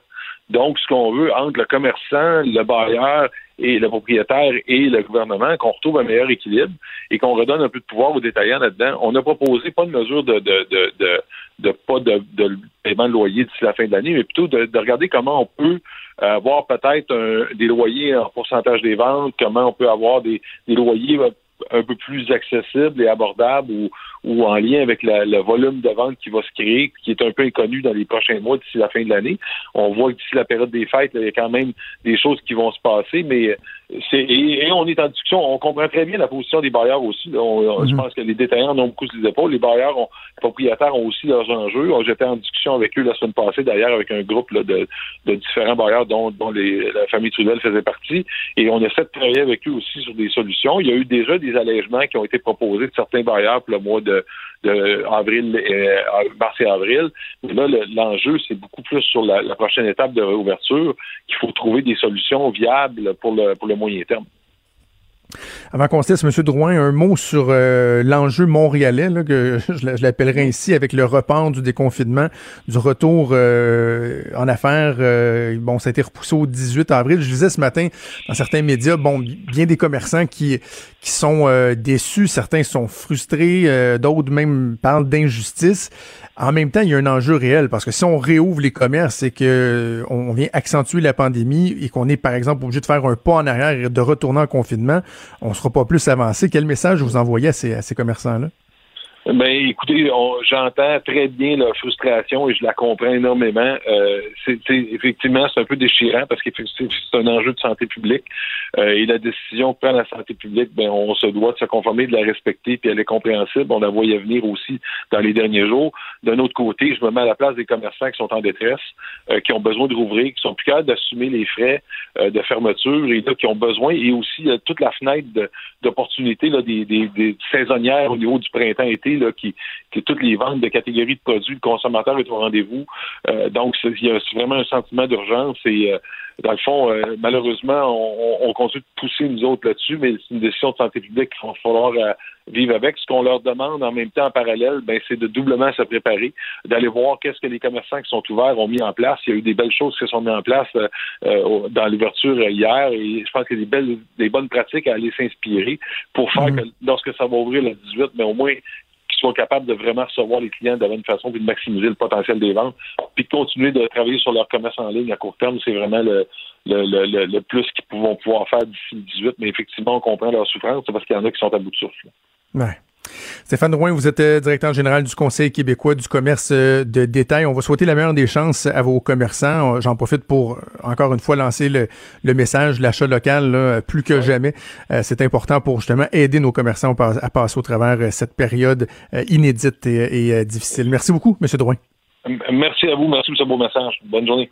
Merci, au revoir. Vous vous demandez si les plantes ressentent de la douleur?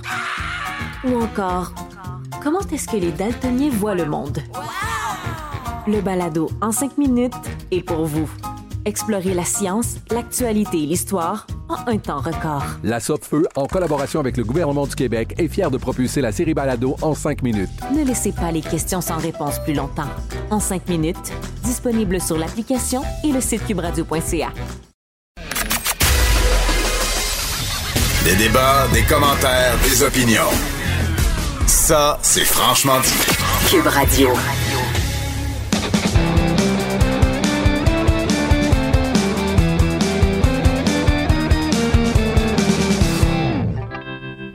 Chronique disque dur avec Stéphane Plante. Salut Steph. Salut Jonathan. Salut Maude. Salut. Est-ce que tu as bien dormi? Est-ce que tu as bien dormi? Revenons un instant avant de parler de tes sujets sur euh, Musique. Es-tu satisfaite euh, de la journée du lancement d'hier? Ah oui, pleinement. J'avoue que c'était, ça faisait du bien.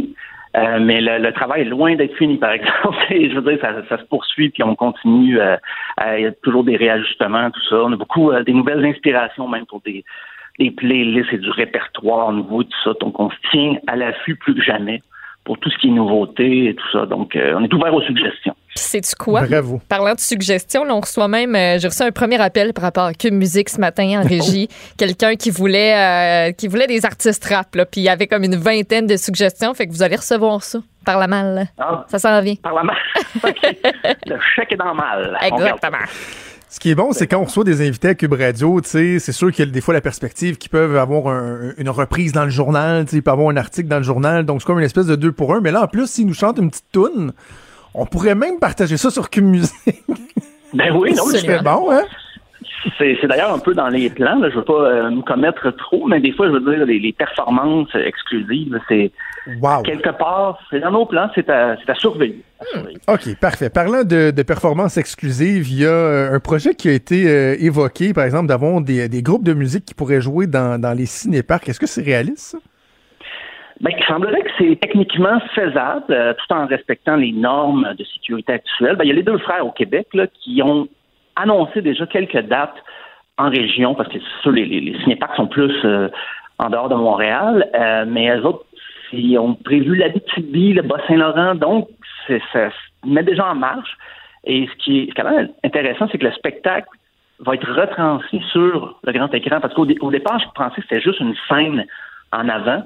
Mais non, euh, on peut faire une diffusion simultanée, donc ça, va être spécial quand même. Et on s'intonise euh, une chaîne de radio à l'entrée du cinéparc qu'on nous donne pour écouter le spectacle dans notre voiture. C'est vraiment particulier. C'est une couple de semaines qu'on en parle, mais là, il y a des initiatives qui se concrétisent.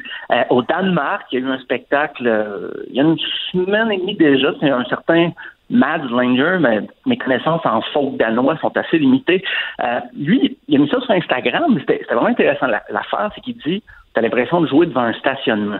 Parce qu'il y a des voitures, tout le monde reste dans Mais non, mais, mais, mais, mais Stéphane. Stéphane, je t'écoute depuis tantôt, là, puis la seule chose que j'ai en tête, c'est Cars. Tu sais, le, le film Cars où les, Oui. les voitures sont des Ah oui, personnes, tu sais, tellement. puis ils se font aller le, ils se font aller le capot, ils flashent les lumières, puis ça va être comme de faire un spectacle de musique dans Cars, dans le fond. Oh, là. imagine pendant les tunes cute, on peut flasher nos lumières. Ben, quin! Ouais, ben oui. haute, flashez vos Comme on le faisait Hey, pour Jean-Marc Parent. Mais là, voilà. Hein, c'est c'est une belle initiative. Hey, mais, Mais Stéphane, j'ai en- comme une question oui. technique. Tu parlais de la diffusion tu sais, sur le poste de radio, mais comme, sais, d'habitude, un, un show, tu as, les gros speakers, tu as comme le feeling, puis tu sais, les plaines, ça, ça se rend jusqu'en arrière. Tu as comme deux sets de colonnes de son, mais je, co- je comprends comme pas pourquoi on aurait besoin de l'avoir dans notre champ. Me semble, c'est mettre des Ben, gros speakers, puis je comprends Moi pas. non plus, j'étais là. Je, tu je comprends dans un film, des fois, tu as des, des dialogues, tu veux rien perdre, Ouais. euh, de l'histoire et tout ça, mais justement, des shows euh, dehors comme ça, les, les enceintes acoustiques sont assez fortes pour, euh, surtout avec la technologie qu'on a aujourd'hui, mais semble-t-il, on a spécifié ça jusqu'à maintenant, on peut synthétiser ça dans la voiture. Aucune idée. Je ne sais pas si c'est parce qu'on veut garder les fenêtres fermées, empêcher la circulation du virus. Aucune idée. Mais bon, l'option est, proposée. Euh, puis en Allemagne aussi, il y a eu des spectacles en fin de semaine. Même j'ai su, là, je, je vais un peu de mon sujet, mais il y a eu une messe dimanche matin, une messe euh, dans un cinéparc. Je ne sais pas si la communion se faisait avec du popcorn, mais euh, c'est rendu la place. Les cinéparcs fermaient depuis plusieurs années. Et là, maintenant, ben voilà, on a, on a plein d'options comme ça pour euh, présenter des spectacles. Euh, c'est c'est à voir. Et surtout que les, les cinéparcs, ben, en ce moment, dans le confinement, les gens sont très nostalgiques. On, on reste pogné à la maison, on sort des vieilles photos, on met ça sur Facebook, on, on écoute des vieux albums. Mais les cinéparcs, souvent, c'est des souvenirs d'enfance où nos parents nous mettaient dans le coffre pour payer moins cher à l'entrée, des choses comme ça. Ben, je sais pas si c'est juste ma, ma famille, là, mais bon. Euh, J'espère qu'il n'y a personne de la DPJ qui m'entend. On n'a pas fait ça souvent. Euh, mais voilà. Écoute, Euh, je- moi, je, je, je, je suis euh, souvent entré dans un cinéparc euh, caché dans le coffre d'une voiture avec euh, les amis de, de ma sœur. Ça coûtait moins cher. J'étais caché dans, dans le coffre le de la vieille petit qui se Stenza. ramasse dans le coffre. Ah, caché, là, tout pogné. au cinéparc Saint-Eustache, on faisait ça. On- mais imagine si je m'étais fait pogner. Mon Dieu, que tu dois te sentir stupide. Eh oui, puis tu tu te sens super mal, comme si t'avais comme commis un crime, mais t'es juste caché dans le coffre du char. Ben, c'est quand Pour même pas un payer crime. deux C'est une piastres. fraude pour pas payer euh, ton tarif. Ça coûtait combien? OK, hey, dis-moi, euh, Stéphane, on le sent, là. euh, bon, il a- fait beau en fin de semaine, mais là, c'est la grisaille. En tout cas, ici à Lévis, il fait fret. Il nous annonce même de la neige. Et là, euh, Ah, ensemble, on va essayer de, de précipiter le retour du beau temps avec quelques chansons d'été québécoises. Ben oui, j'ai décidé ça parce que d'un jour à l'autre, on change de manteau, on l'enlève, on en remet un plus chaud. J'ai dit, OK, euh, faut faire quelque chose, faut implorer le- le- les rayons du soleil. J'ai décidé de prendre des pièces, justement, du répertoire québécois euh, qui vont peut-être euh, inciter Mère Nature, justement, à nous euh, propulser ces rayons de soleil. Je je débute ça très fort avec les chemins d'été de Steve Fizet, qu'on appelle souvent à tort dans ma Camaro à cause du refrain.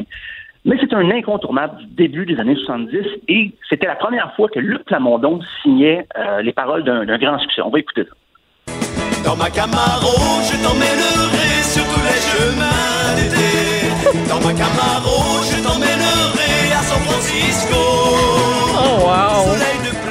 Ça, ça prend, ça prend un jeans moulant. Ça prend un jeans moulant Oui, pour chanter oui. ça avec la caméra. C'est euh, incontournable. Wow! Et la, la musique d'André Gagnon, quand même, avec Steve Fizet, avait toute une équipe derrière lui.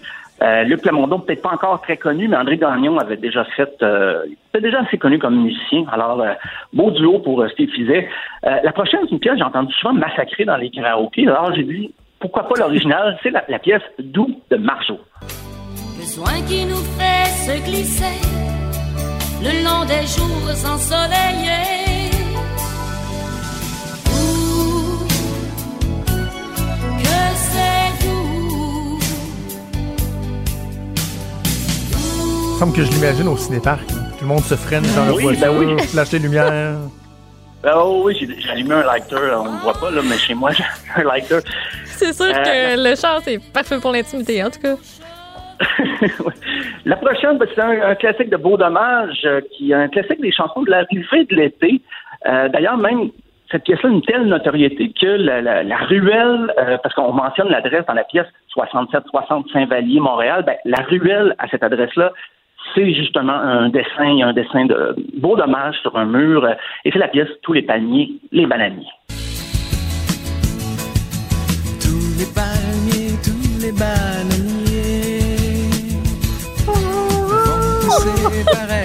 Je m'imagine à l'épicerie, là, ramasser une petite banane, puis là, tu sais, faire mon épicerie avec le sourire. Moi, mes performances vocales, faut pas Wow. mettre ça sur Cube Musique, hein. Sérieusement, je veux que ça marche, cette application-là. là. Ce qui me C'est bon, mène on n'avait pas à- ça sur notre liste non plus. C'est un membre de Beau Dommage en solo dans la décennie suivante, en euh, 1985, Pierre Bertrand, qui lui, il n'a pas, pas passé par quatre chemins, il est allé avec un air d'été. J'ai sauté du côté du soleil. Un air d'été, tout léger, tout léger, tout léger. Comme une fleur en plein cœur de l'hiver. M'a rendu cette envie de valser. Un air d'été. C'est déjà un petit peu plus chaud, on le sent. Moi, à chaque fois que je tombe en vacances, je mets un post où j'écris euh, sur Facebook où je marque prière de ne pas déranger, je suis en vacances. Ah oui, c'est vrai, c'est vrai, je me souviens de ça. Euh, les prochains, c'est le duo québécois Jim et Bertrand, le Jim Corcoran et Bertrand Gosselin. Et c'est une pièce qu'on a entendue souvent par euh, des chansonniers bien sous aux deux Pierrot, ou à Québec, peut-être la, la, la Piazza ou la Petite Grenouille. D'ailleurs, je remercie. Je remercie Michael Lebranche euh, qui m'envoie toujours des références de Québec pour être certain que je rejoigne tout le monde. Alors c'est Welcome Soleil euh, de Jim et Bertrand. Bye bye nuage, welcome soleil. Je t'ai attendu toute la journée. Y a du travail, c'est pour toi. Je la sens moins, celle-là. Tu la sens? Euh, tu la sens? je je je m'imagine moins les cheveux au vent dans ma voiture euh, en plein soleil. Ah, moi, ça, Un peu moins. la petite grenouille, là, à full pin. Tout le monde qui se Ah tient, ouais. là, bras dessus, bras dessous, avec son petit boc de bière. Euh, la prochaine, c'est euh, un groupe qui s'est reformé au cours des dernières années, mais plus euh, actif dans les années 90. C'est les frères à cheval, avec une pièce qui s'appelle tout simplement L'été. Et tu sais qu'une chanson est vieille quand il y a une référence aux expos dedans. Euh, alors, on, on écoute ça, petit refrain d'été. 32 beaux degrés Celsius, au loin résonne l'angélus. C'est l'été, qu'est-ce qu'on peut demander de plus? À travers la couche d'ozone, y a un beau gros soleil qui blonde. Y a rien là, nous autres, on est à l'ombre. Au parc La Fontaine. Je suis pas le plus grand fan des frères à cheval, mais cette chanson-là, je l'ai toujours aimée. Oui, ben, C'est vraiment bon, L'été dernier, ils ont essayé de faire une autre chanson un peu estivale, le retour du beau temps, ça s'appelait, c'était plus reggae, mais j'ai opté pour la version, euh, leur première pièce d'été, si on veut. Euh, la prochaine, c'est Lisa Leblanc qui avait fait son méga tube Ma vie, c'est de la merde, mais elle avait enchaîné avec Il fait chaud, un peu dans le même euh, esprit poétique. Elle, elle- elle parle le fumier du printemps, le swing. Donc, la... j'aime sa poésie. Alors, on va écouter un petit extrait de Il fait chaud. Il fait chaud. Ça sent le fantôme, le swing, le fumier du printemps, puis mère nature. Mère nature! Ça, évidemment, pour euh, les maniaques euh, de la cabane à sucre de, de Martin Picard, c'est la, c'est le thème de l'émission à Oui, Télé-Québec. tout à fait. En effet. Fait que euh, c'était c'était une chanson pour ceux qui pensaient que c'était juste une trame d'émission de télé. Et Non, non, non, c'est une chanson à la Un base. single, tout à fait. J'ai décidé d'enchaîner avec Kevin Parent, avec un petit air d'été, mais un peu, un peu coquin, Ah un oui. peu cochon, c'est bas. Ouais. C'est la Ah. pièce Caliente. C'est en plein été, il fait caliente. La mer est calme, la plage bondée. Y a quelqu'un au chalet, y a quelqu'un à la maison. Y a toujours quelqu'un dans chaque direction. Ah ouais, ah ouais, ça sent bien, ça. sent bien. Ah, je pensais qu'ils sont tombés dans le refrain. C'est quoi le refrain? J'ai l'eau à la bouche. Ah oui, non, mais attends, on peut laisser T'embrasse. laisse aller un peu en Achille. J'ai l'eau à la bouche quand je t'embrasse. Autour de moi, tout est à sa place. Il faut pas vouloir.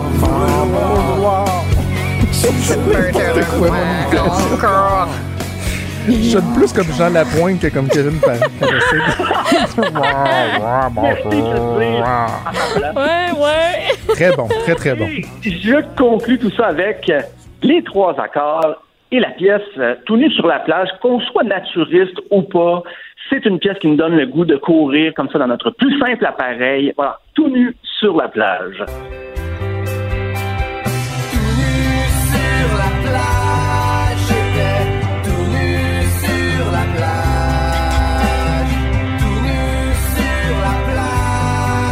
Très bon, très bon. Et merci Stéphane, ça fait du bien. Euh, cette succession de belles chansons québécoises qu'on peut trouver sur euh, Cube Musique, assurément, j'en suis certain. Oui, Alors, je te souhaite... tiens, tiens, je te souhaite une excellente journée pour se reparler demain, Steph. À demain. Vous vous demandez si les plantes ressentent de la douleur? Ou encore, comment est-ce que les daltoniens voient le monde?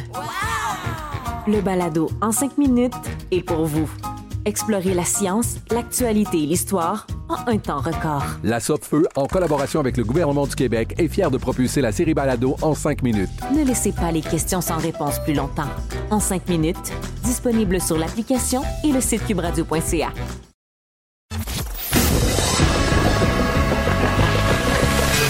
Franchement dit. Appelez ou textez au 187 Cube Radio. 1877 827 2346. Définitivement rendu un de mes moments préférés de la semaine, la chronique d'Alexandre Moranville-Ouellette, la chronique internationale avec Alex. Salut! Bonjour, bonjour. Hey, mon Dieu, la voix Oh, du très mon Dieu, ça sonne. Ben oui, tu sais. C'est très dirait- posé, On merci, dirait qu'il était à côté de moi, je te sentais au-dessus de mon épaule. Ouais, j'ai changé un peu mon système de micro tout de même. là. Comme il y avait des gens qui font ça dans leur garde-robe, j'ai décidé de m'en inspirer. Ça sonne très C'est bien, bon, ton bon. garde-robe.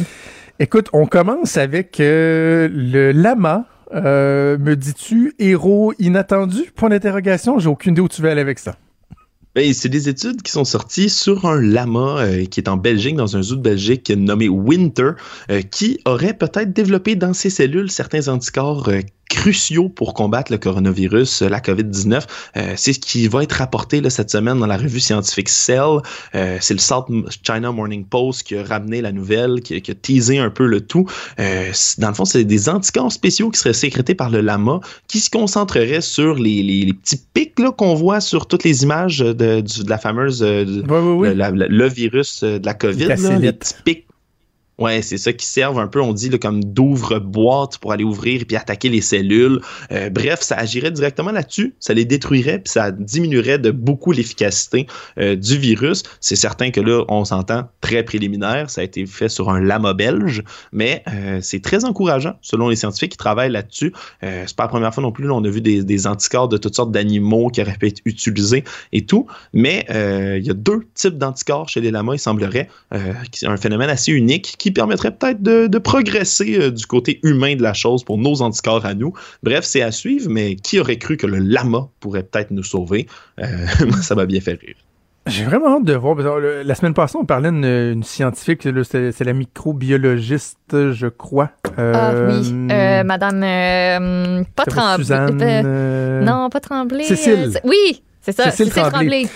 Et euh, je, je sais, je posais la question, est-ce qu'il existe juste comme une bonne combinaison, tu sais, comme un coffre-fort, puis il faut qu'on la trouve, ou il y a plusieurs façons de maîtriser le, le virus? Puis tu sais, clairement, tu regardes ce que plein de gens travaillent, autant au niveau des, des remèdes que des vaccins, tu te rends compte qu'il y a plein de façons différentes, semble-t-il. Il faut juste trouver la, la maudite bonne, là, tu sais. Ouais, c'est ça. Peut-être un, peut-être même, une- comme tu le dis, une combinaison de plusieurs facteurs, là, euh, que ce soit pour le ralentir, là, quitte à ne pas pouvoir l'annihiler complètement. Mais euh, je pense qu'il n'y a, y a pas, d'option à négliger, il n'y a pas de piste à négliger, même pas celle d'un lama belge. OK, et là, donc, dans tes actualités, tu as un doublé lituanien, deux nouvelles qui nous proviennent de la Lituanie. Vas-y. Ben oui, mais la première, en fait, vous avez commencé à en parler tout à l'heure avec euh, Stéphane Plante par rapport au drive-thru, le drive-in plutôt, euh, soit les cinéparcs pour les concerts. Ben, c'est exactement ce qui est appliqué en Lituanie en ce moment. Ils ont déjà essayé cette, euh, cette fameuse solution-là et ça cartonne vraiment. Là, il y a, près de la capitale Vilnius, il y a eu des concerts qui ont été donnés en plein air. Les images sont incroyables. là. les autos stationnées, comme vous l'avez dit tantôt, comme dans le film Cars, là, les unes à côté des autres en rang d'oignon. Les gens qui vont écouter un concert, euh, puis les artistes qui ont performé, qui ont adoré euh, faire ça. Là, ça c'est, beaucoup mieux qu'un spectacle par téléconférence. Ils l'ont dit. Euh, ils peuvent au moins entendre la foule, entendre les klaxons et tout. Alors, euh, ça a été là, vraiment un franc succès. Euh, puis on va, j'imagine, là, puis j'espère, là, en entendant Stéphane tout à l'heure, ça m'a encouragé. J'espère qu'on va pouvoir entendre ça là, ici aussi, là, près de nous. C'est peut-être une excellente solution pour sauver aussi en partie euh, l'industrie culturelle, euh, musicale d'ici. Vraiment, vraiment. Pourquoi pas? Tu sais, euh, moi, je le, je le vois, là, tout le monde dans un stationnement, puis veut, veut pas.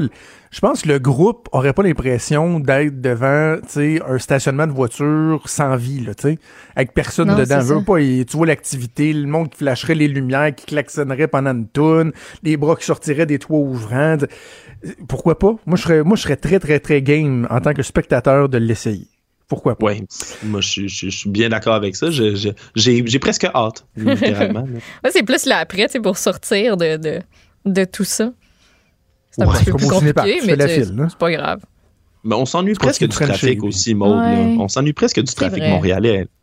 Hein? Ça fait longtemps. Je- J'irai pas, euh, pas jusqu'à là. Je disais que donc tu avais deux euh, nouvelles concer- concernant la Lituanie. Tu as, tu as aussi nous parlé des, euh, des terrasses là-bas. Ben, c'est fort ingénieux. Non seulement là, ils ont trouvé la, bonne solution, il semblerait que faire des organiser en plein air des activités qu'on fait habituellement dedans, euh, ça peut fonctionner là, mais aussi pour sauver l'industrie des bars et restaurants, ben, ils ont décidé d'autoriser les terrasses à ouvrir et seulement les terrasses pour tout ce qui est bar et resto. Donc, euh, ils ont agrandi l'espace qui est réservé dans les rues, un peu comme ici on fait là en augmentant l'espace piéton. Ben, ils ont euh, augmenté sur le trottoir la taille euh, possible pour les terrasses cette année. Et les gens, c'est deux par table, évidemment, les tables à deux mètres les unes des autres, mais reste que c'est c'est une solution fantastique pour quand même permettre aux gens ben, d'aller prendre l'air, d'aller prendre un verre sur une terrasse. Dieu sait que c'est quelque chose qui me manque à moi. Et euh, ça, ça permet aussi de générer un peu de revenus, du moins d'appoint, pour les restos là, puis les bars en attendant, Mm. évidemment, un déconfinement plus complet. Là. Moi, je, je trouve ça assez intéressant comme idée. Peut-être quelque chose dont on pourrait s'inspirer aussi. Très intéressant. Donc, ces nouvelles euh, qui nous provenaient de la Lituanie et ça m'a permis de regarder sur une carte et de me rendre compte que même si tu m'avais donné 10 chances, j'aurais jamais été capable de te pointer où est située la Lituanie. Mon Dieu, que je suis poche euh, en géographie. J'avais- vraiment aucune idée c'était où. Euh, donc, euh, maintenant, on parle de la Lituanie, on s'en va vers, vers l'Inde et tu nous parles de trains qui sont spéciaux. Ben, des trains un peu spéciaux, c'est une situation où j'avais entendu parler de ça, mais sans plus, parce qu'en Inde, il y a des centaines et des centaines de milliers de travailleurs, un peu comme des travailleurs saisonniers ici, qui se déplacent, qui migrent des provinces plus éloignées des grands centres pour se rendre dans les grandes métropoles, euh, y exercer du travail. Là, le problème, c'est qu'avec le confinement, mais ces gens-là se retrouvent prisonniers, si on veut, des grandes villes, euh, ont plus de revenus parce que leur, tra- leur- leur travail est fermé, sont confinés là et les déplacements dans le pays sont limités comme ici et un peu partout ailleurs. Alors l'Inde, le gouvernement a mis en place des grands trains spéciaux, euh, des convois là, exclusivement réservés à ces travailleurs-là qui vont les ramener euh, dans leur coin de pays là, à coût de milliers de passagers dans les trains. Donc des grands convois ferroviaires pour les travailleurs. C'est vraiment la, la traduction Mm. littérale euh, de, de ces trains-là. Les, trains du trava- les trains des travailleurs, les Sham Shramik Express, c'est le nom, le nom qu'on leur donne en Punjabi. Alors on va pouvoir les ramener là, directement chez eux. C'est un moyen quand même de désengorger aussi les villes là, qui sont pleines de ces euh, travailleurs migrants-là. Très bon, très bon. On va terminer en parlant de, de l'aquarium de Tokyo qui euh, fait une drôle de demande à ses clients. Et ça, c'est ma nouvelle préférée de la semaine, vraiment. Euh, puis je sais que tu aimes, toujours aller des fois googler en images euh, ce dont je te parle, Oui. Jonathan, et je t'invite à le faire pour ça. C'est l'aquarium Sumida à Tokyo qui on se font du souci pour leurs anguilles jardinières. Les anguilles jardinières, c'est pour ceux, nos auditeurs, c'est des espèces de petites anguilles, mini mini poissons très longs, très minces. On dirait vraiment des petits spaghettis avec des yeux au bout. C'est vraiment mignon à regarder. Euh, c'est des petits animaux qui ont l'habitude de se cacher dans le sable, qui sont toutes comme ils font des espèces de jardins. C'est pas pour rien qu'on les appelle les anguilles jardinières. sont toutes les unes à côté des autres avec leur tête qui sort du sable, qui se balance au gré des courants et hop, dès qu'ils voient un danger, un mouvement quelconque, elles rentrent dans le sable. Floup, rentrent leur petite tête en dessous. Donc, habituellement, c'est pas un animal qu'on peut beaucoup observer. Sauf que, habitués à la présence humaine, ben, les anguilles jardinières du, euh, de cet aquarium-là ne sont plus habitués à se cacher, sont habitués aux humains, vont rester euh, leur tête sortie quand ils voient des gens approcher, donc ce qui permet de les observer, mais aussi au personnel de l'aquarium d'aller les soigner Le problème, c'est que maintenant, avec le confinement, elles sont plus habituées de voir des gens et ont désappris euh, le, visage puis l'habitude qu'elles avaient de vous côtoyer des humains. Donc, leurs soignants sont un peu aux abois parce que dès qu'ils approchent, les anguilles se cachent, ils ne peuvent plus les soigner, s'assurer de leur santé, etc., même voir les nourrir. Alors, ils ont fait une demande spéciale à la population. L'aquarium ont mis des heures dans lesquelles les gens peuvent appeler entre 10 et 14 heures euh, en ce moment dans les derniers jours. là, ça, ça termine aujourd'hui, c'est les 3, 4 et 5 mai. Ils ont installé des gros iPads devant les aquariums et les gens pouvaient appeler Wow. le public pour faire des téléconférences littéralement avec les anguilles et leur dire des coucous. Tout ça pour leur redonner l'habitude de voir des humains. Alors une opération là vraiment unique. Je suis pas sûr qu'on va revoir ça un jour, mais une téléconférence avec des petites anguilles. Très mignon, très mignon. C'est vraiment. euh, c'est très drôle. hein. Ça sort du sol comme une petite tête de serpent avec des petits yeux. Ouais. C'est vraiment euh, vrai. et, et d'ailleurs, je te relance, toi, tu me présentes les anguilles jardinières. Connais-tu le, le ou la ou les lamproie? L-A-M-P-R-O-I-E. Connais-tu ça? Ouais, c'est- c'est comme ça ressemble à des sangsues, me semble là. C'est c'est c'est ça C'est- fait on vraiment trémor, ouais, là, comme dans le temps des films. Là. Ah, on dirait la bébite hein? dans Stranger Things. Ah, c'est c'est oui. vraiment très laid. Ouais, ça a comme pas d'yeux Et de, de, il, de il paraît que il paraît qu'au Ah. Québec, on en trouve de plus en plus dans euh, nos rivières, entre autres. C'est la gardienne de mes enfants qui me parlait de ça. Ça a l'air que c'est pas le fun quand, mettons, t'es nu-pied dans une euh, dans une rivière et tu vois un lampe. C'est lettre, lettre, lettre, Oh, lettre, lettre, lettre, lettre, lettre. Oui, c'est vraiment à l'aide. Je vais juste Merci, le regarder. Au pas monstre de. Stranger Things. Euh, merci Joe, j'avais hâte de le payer, moi là. là. Ben, c'est ça. Alors, Hmm. euh, vous penserez au l'emploi. Hey, merci, Alex. C'est toujours intéressant. On se reparle la semaine Merci à vous. Salut. Vous écoutez Franchement dit. On va terminer l'émission avec mon ami Vincent Dessureau. Salut. Salut. Connaissais-tu ça, toi, le- le- l'emploi? Le lamproie. Ouais, je vais je vais La aller voir la photo. ou le- Donne-moi des Attends un petites peu, je vais te montrer ça. Parce qu'on l'a? Oui, oui, oui. J'ai ça L'emploi, parce que j'ai vu, euh, j'ai vu les- vraiment lettre, là, comme ça donne pas le Ah, goût. ouais, non, ce sera pas possible. Non. Ce sera pas possible. Mais j'avais vu euh, l'histoire des petits, euh, des petites anguilles à Tokyo, là, donc on peut Ah oui, rendre visite. euh, ouais, parce que. Mais je voyais entre autres aussi dans un, euh, un reportage ce matin en France les les zoos. j'aurais tendance à dire zoo. Là, je sais qu'on doit dire zoo. Euh, c'est quand même un casse-tête. Puis on en a aussi chez nous là, Ouais. parce que les coûts, il dit, on peut pas, sont incompressibles dans certains cas pour s'occuper des animaux. Et Ouais. euh, les animaux aussi se ne s'abu- ont oublié la présence des humains, ou du moins, là, dit là, quand les, les gens arrivent pour les vétérinaires, ben là, tout le monde se sauve. là. Puis, euh, alors qu'avant, ils étaient plus facilement accessibles, donc tu peux surveiller le- leur état de santé plus facilement. Mais maintenant, quand ils voient quelqu'un, ben là, euh, ils sont pris de panique. Ah. Ben, ça pourrait être une occasion pour les relâcher dans la nature, moi, je pense. tu veux juste relâcher des animaux sauvages comme ça à- de dans le centre-ville de Tokyo ou à Paris, là. Allez-y, les Non, tigres, les pandas. pas trop. Je- Tu sais, je- j'y vais dans des zoos là, avec mes enfants, voir les animaux, puis ça, mais il y a un petit côté de- en moi qui est très euh, ami des animaux, très. Ouais, Et mais euh, je suis pas capable de me dire qu'ils sont heureux dans, dans certaines, certaines circonstances. Ouais, on sais. comprend qu'il y a quand même beaucoup d'endroits où vont garder des animaux en captivité pour euh, parce qu'ils mourraient euh, dans leur état sauvage ou pour faire de la Exact. reproduction de- d'espèces en voie de disparition aussi. Il y a peut-être une façon de le faire. euh, Mais Joe de la bonne façon. exotique, euh, cette façon-là, moyen. Joe exotique, mais c'était pas vraiment un zoo. là. C'était plus, c'était un zoo mais d'une autre façon. là. Oui. OK. Euh, on a peut-être une petite nouvelle pour terminer, mais juste avant, euh, les auditeurs ont remarqué qu'on ne, on ne se s'impose plus d'aller au point de presse quotidien de Justin Trudeau parce que ça devenait un peu des fois plate et redondant. Mais toi, euh, fidèle au poste, euh, tu manges la claque pour nous et tu te tapes le point de presse de Justin Trudeau qui s'est euh, terminé il y a pas si longtemps. Est-ce que le premier nous a appris quelque chose d'intéressant aujourd'hui? Un peu, mais effectivement, les gens, vous n'avez pas euh, à, vous, à vous infliger ça nécessairement. Là, on va le faire pour vous.